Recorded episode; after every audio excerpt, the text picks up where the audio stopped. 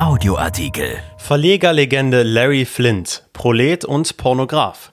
Sein Sexmagazin Hustler machte Larry Flint reich und berühmt. Nun ist der umstrittene Verleger im Alter von 78 Jahren in Los Angeles gestorben. Von Martin Beverunge.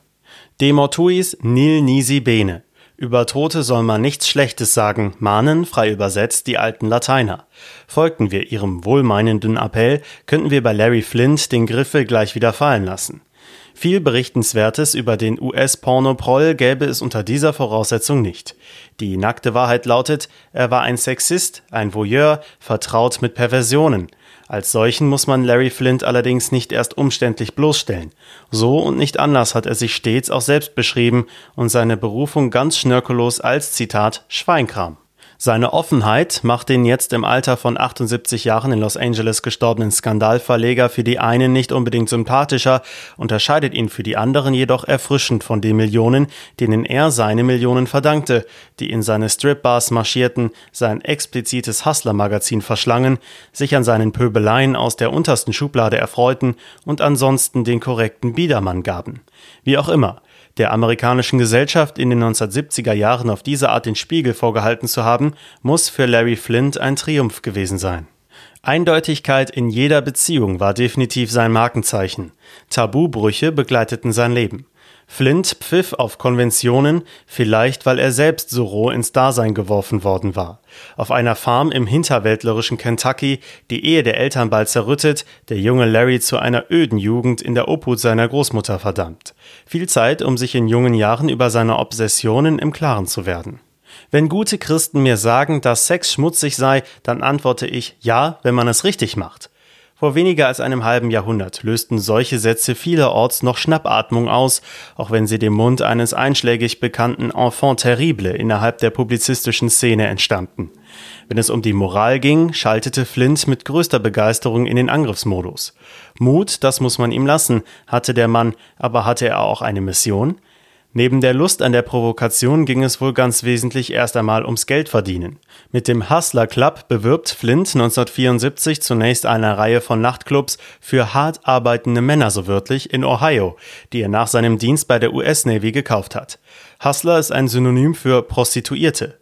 Die Ausgabe wird von Mal zu Mal dicker und irgendwann entsteht der Plan, es sogar mit dem Playboy des eleganten Hugh Hefner aufzunehmen.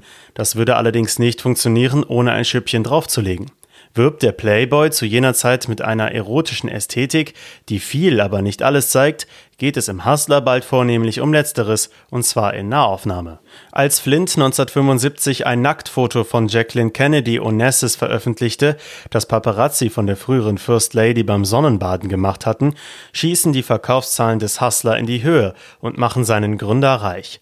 Fortan treibt es Flint mitunter weiter auf die Spitze, mit herabwürdigenden Darstellungen nackter Frauen, Karikaturen, die die Kirche beleidigten oder der Verletzung von Privatsphäre handelt er sich reihenweise Klagen ein. Einmal wird der vulgäre Verleger wegen, so wörtlich, Obszönität und organisiertem Verbrechen zu 25 Jahren Haft verurteilt, wovon er allerdings nur sechs Tage absitzen muss.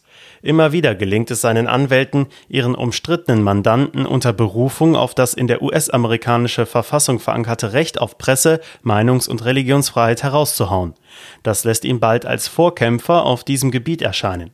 Die Vorstellung freilich, dass dieser hehre Ruf ausgerechnet mit der Darstellung von Frauen als Sexualobjekten auf Hochglanzpapier erworben worden sein soll, bleibt einigermaßen bizarr.